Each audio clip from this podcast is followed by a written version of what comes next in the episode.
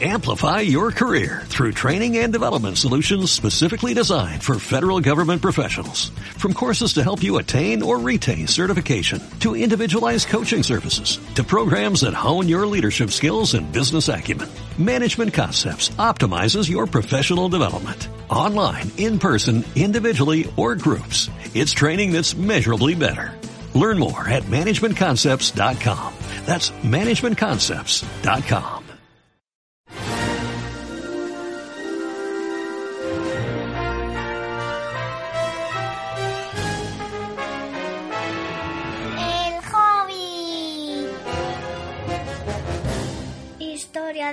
ida y una vuelta. por J.J.R. Tolkien.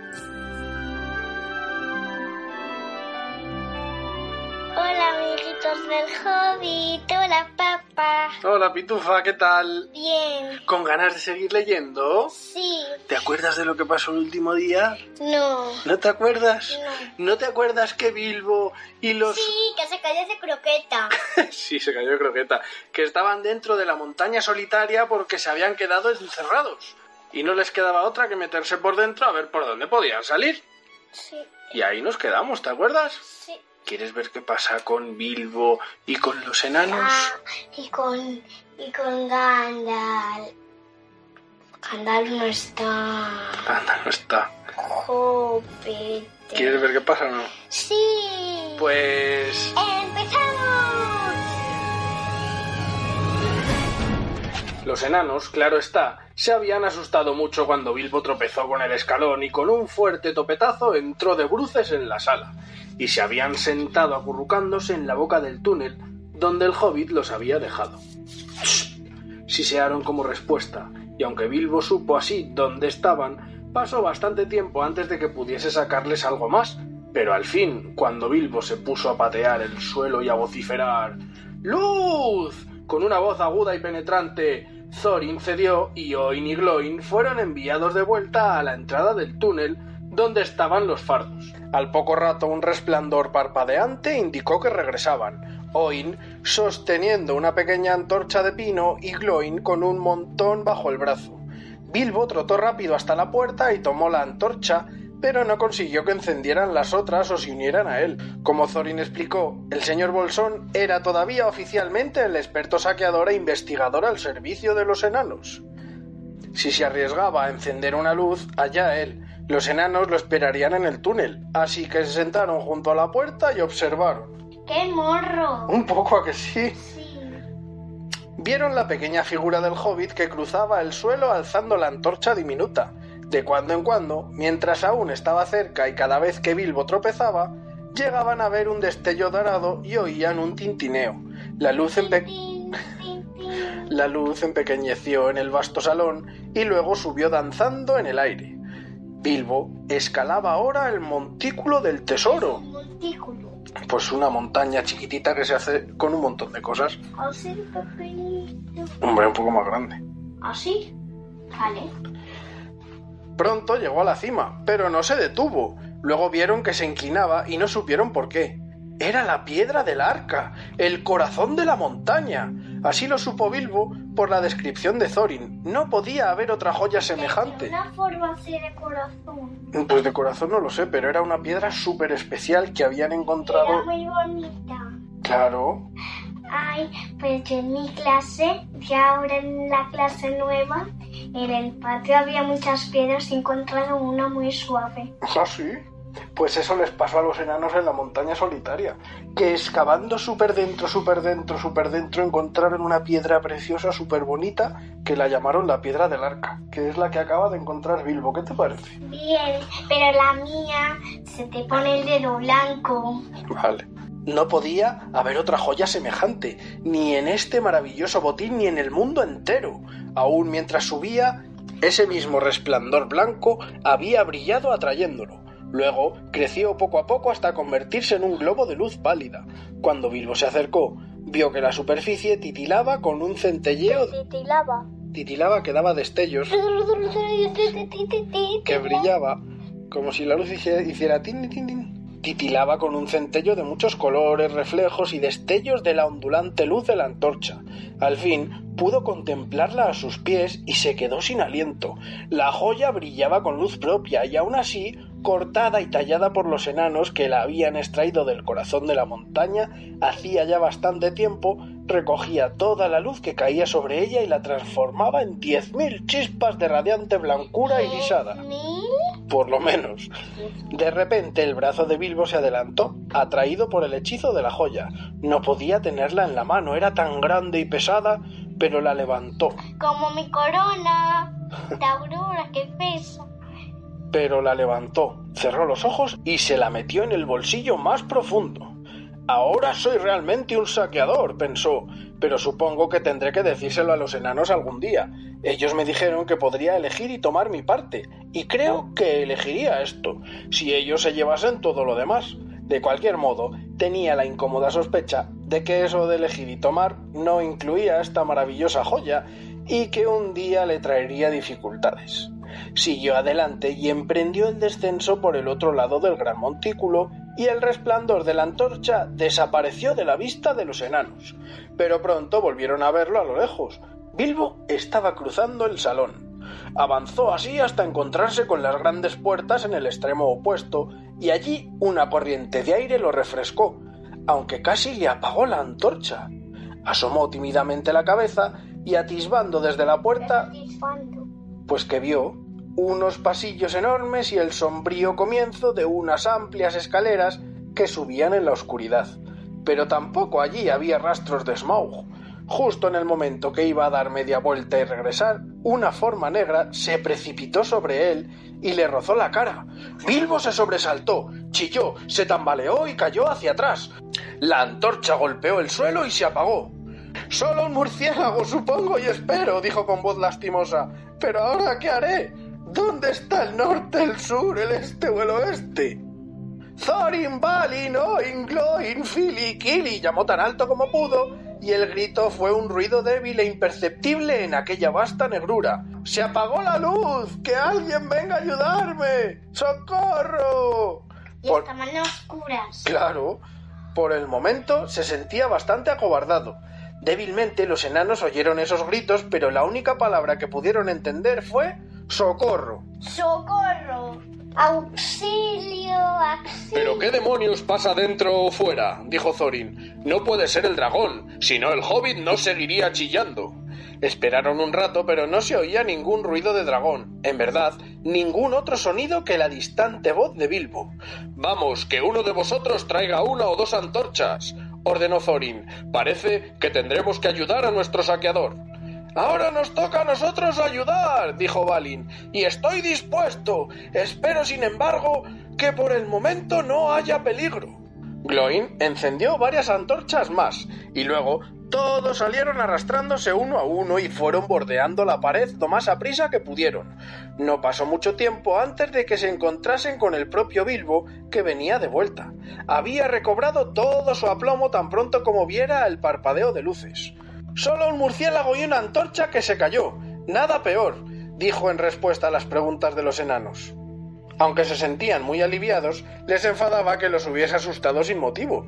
Pero cómo hubieran reaccionado si en ese momento él hubiese dicho algo de la piedra del arca, no lo sé. Y es que en las cuevas siempre hay un murciélago. sí, hay muchos. Los meros destellos fugaces del tesoro que alcanzaron a ver mientras avanzaban les habían revivado el fuego en los corazones, y cuando un enano, aun el más respetable, siente en el corazón el deseo de oro y joyas, puede transformarse de pronto en una criatura audaz y llena de violencia. ¿Qué es violencia? Violencia, pues que era violenta. ¿Y qué es violenta? Violenta, pues que se pone agresivo, que puede pegar y puede hacer cosas feas. Ah, ¿Como pelear? Claro. Anda, Superman. Los enanos no necesitaban ya que los apremiasen. Todos estaban ahora ansiosos de explorar el salón mientras fuera posible y deseando creer que por ahora Smaug estaba fuera de casa. ¿Has visto los enanos? Que ven el dinero eh, y les entra la valentía. ¿Qué te parece? Anda, mira qué morro. ¡Qué morro que sí! Todos llevaban antorchas encendidas y mientras miraban a un lado y a otro olvidaron el miedo y aún la cautela. Hablaban en voz alta y se llamaban unos a otros a gritos a medida que sacaban viejos tesoros. esto!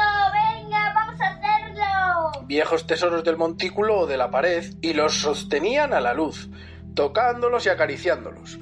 Philly y Killy estaban de bastante buen humor y viendo que allí colgaban todavía muchas arpas de oro con cuerdas de plata, las tomaron y se pusieron a rasguear, y como eran instrumentos mágicos, tampoco habían ¡Qué morro!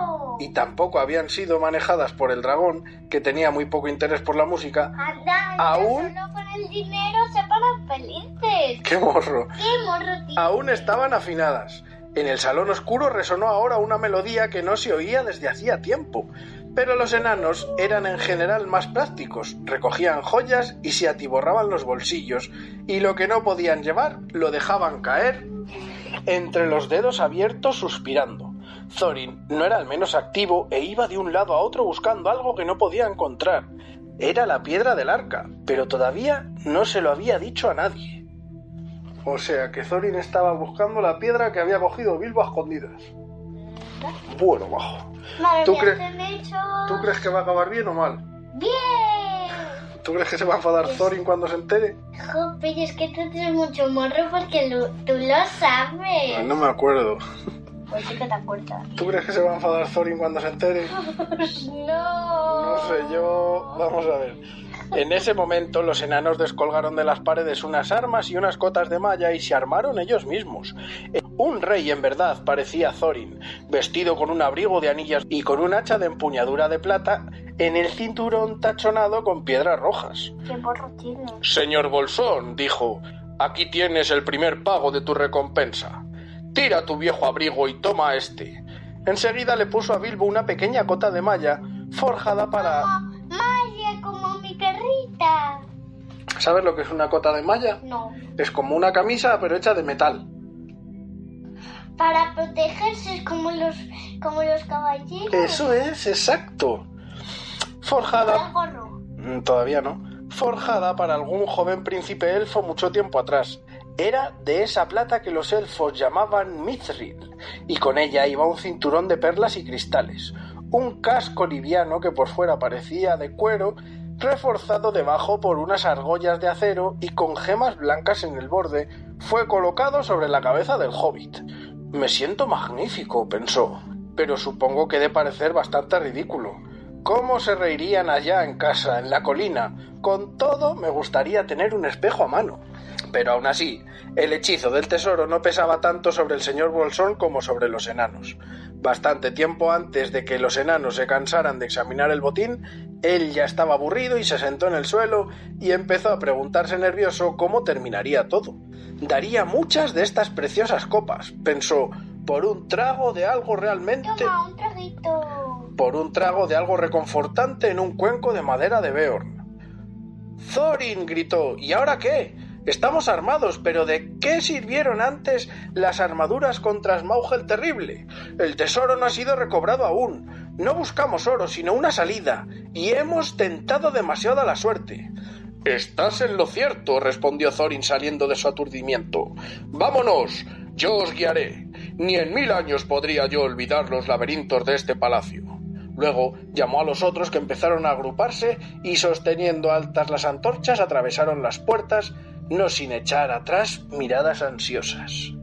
Habían vuelto a cubrir las mallas resplandecientes con las viejas capas y los cascos brillantes con los capuchones harapientos, y uno tras otro seguían a Thorin una hilera de lucecitas en la oscuridad que a menudo se detenían cuando los enanos escuchaban temerosos, atentos a cualquier ruido que anunciara la llegada del dragón.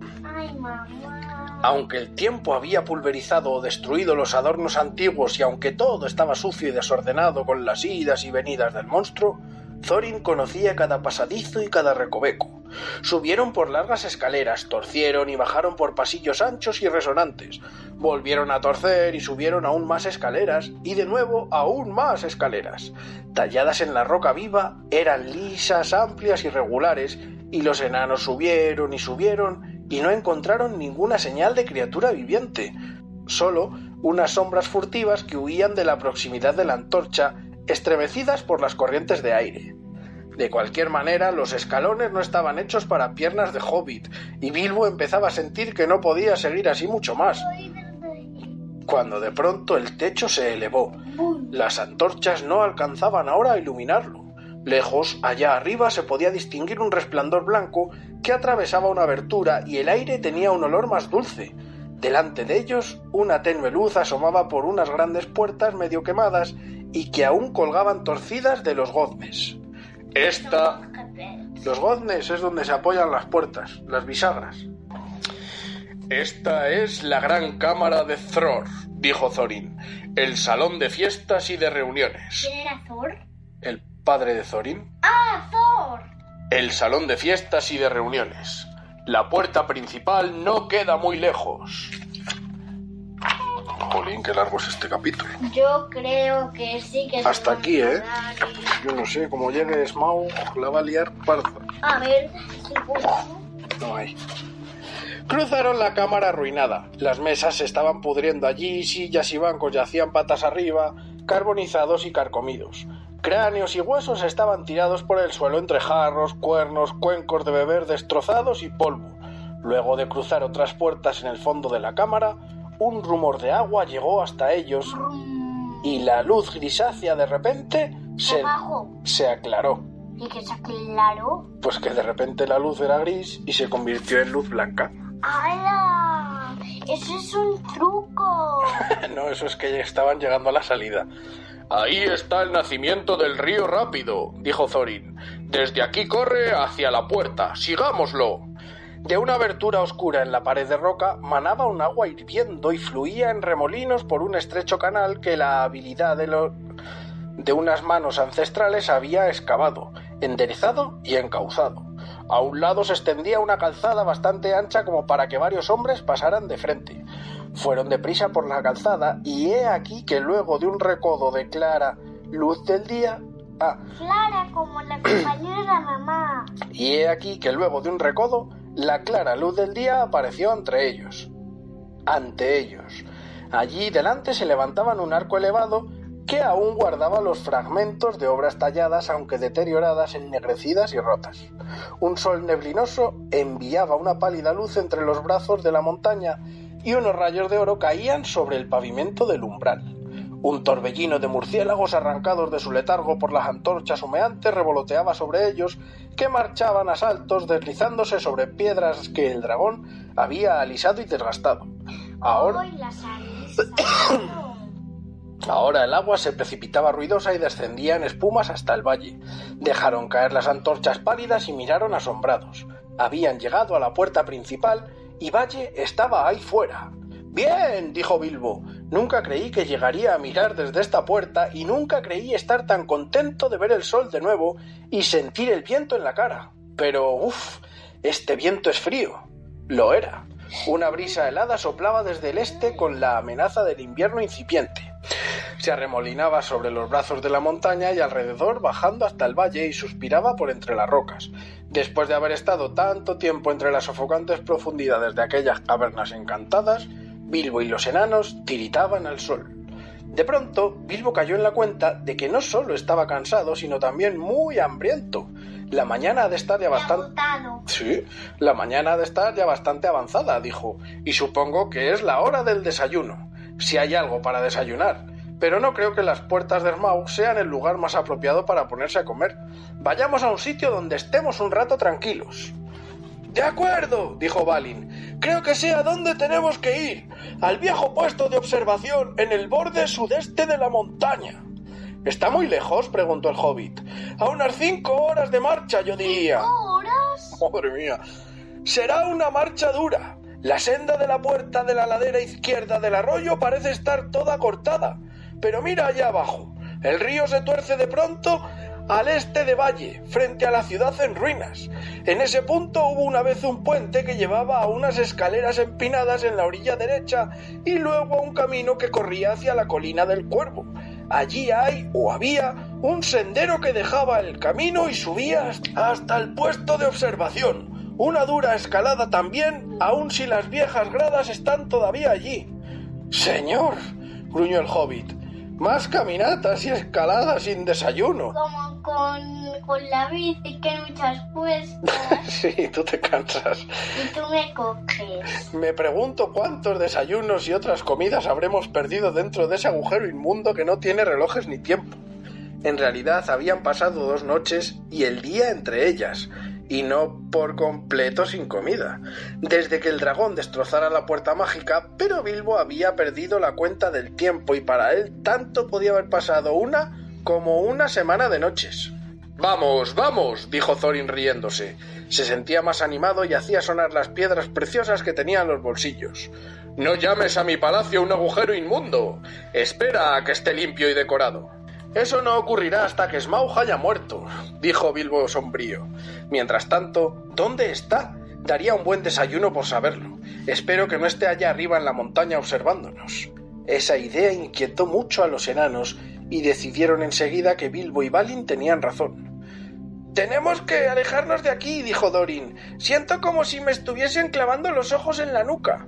¿Y qué es la nuca? En el, aquí en la parte de atrás del cuello. ¡Ah! Es un lugar frío y inhóspito, dijo Bombur.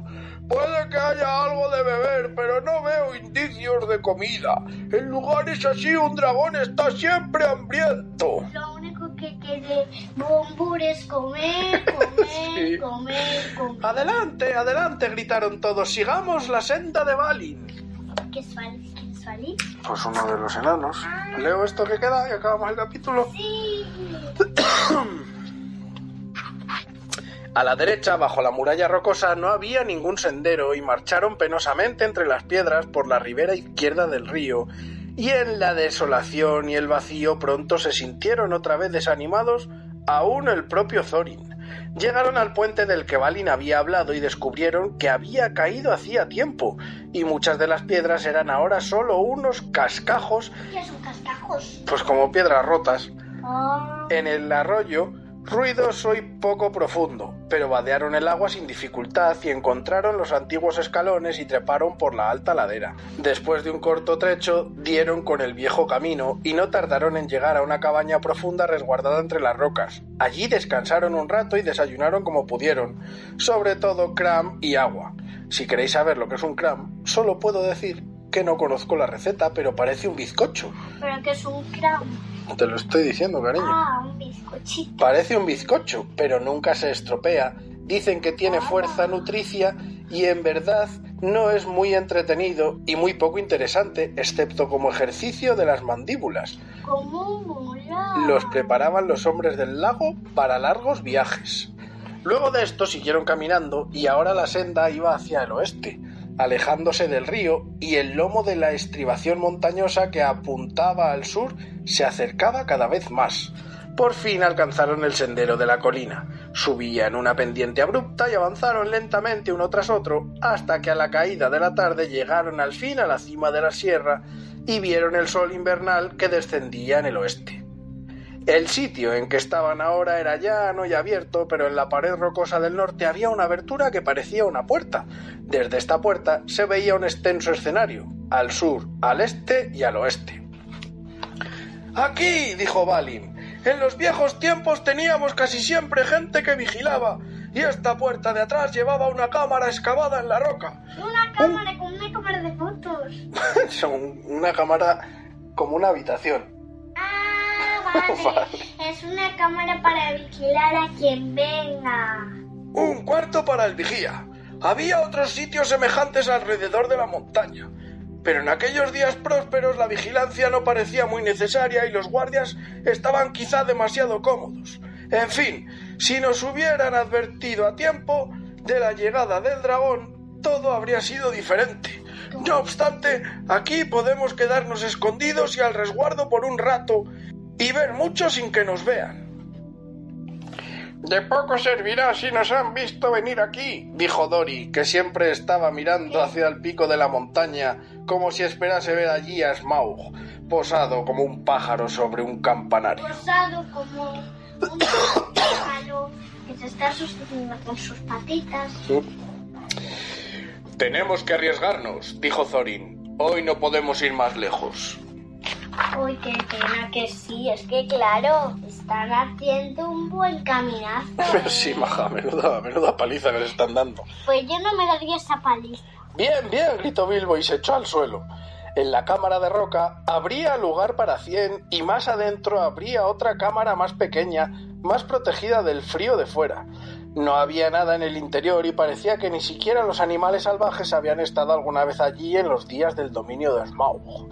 Todos dejaron las cargas, algunos se arrojaron al suelo y se quedaron dormidos, pero otros se sentaron cerca de la puerta y discutieron los planes posibles. Que no, ¿qué es esto? Que no, ¿qué es aquello?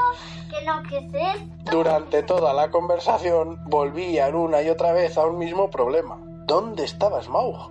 Miraban al oeste y no había nada, al este y no había nada, al sur y no había ningún rastro del dragón, aunque allí revoloteaba una banda de muchos pájaros.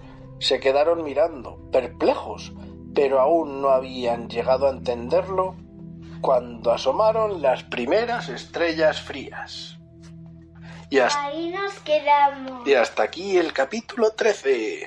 Trece, oro. ¿Qué ha pasado, Pitufa? Me he liado mucho. Ha pasado poco. Lo que ha pasado es que estaban... Bueno, poco a poco, ¿no? Es- En, ¿Dónde estaban Bilbo y los enanos? en la cueva. Dentro de la montaña solitaria, que sí. Y llegaron al tesoro y, y ¿qué había murciélago y los... y llegaron a donde estaba el tesoro y que cogió Bilbo del tesoro. La piedra. La piedra que buscaba Thorin. ¿Y los demás enanos que hicieron con el tesoro? Pues que todos se ponieron muy valientes. Y cogieron muchas joyas y mucho tesoro y se lo guardaron, ¿a que sí? Sí, qué morro tienen, ¿no? Sí, pero Bilbo les dijo que estaban ahí seguros. ¿Tú crees que estaban seguros ahí? No. Tendrían que salir por si venía Smaug. Así que se fueron a un puesto de vigilancia que había ya una vez que consiguieron salir de la montaña. Y cuando han llegado allí, Ahí nos quedamos. y mañana, Más. venga, Adiós. adiós.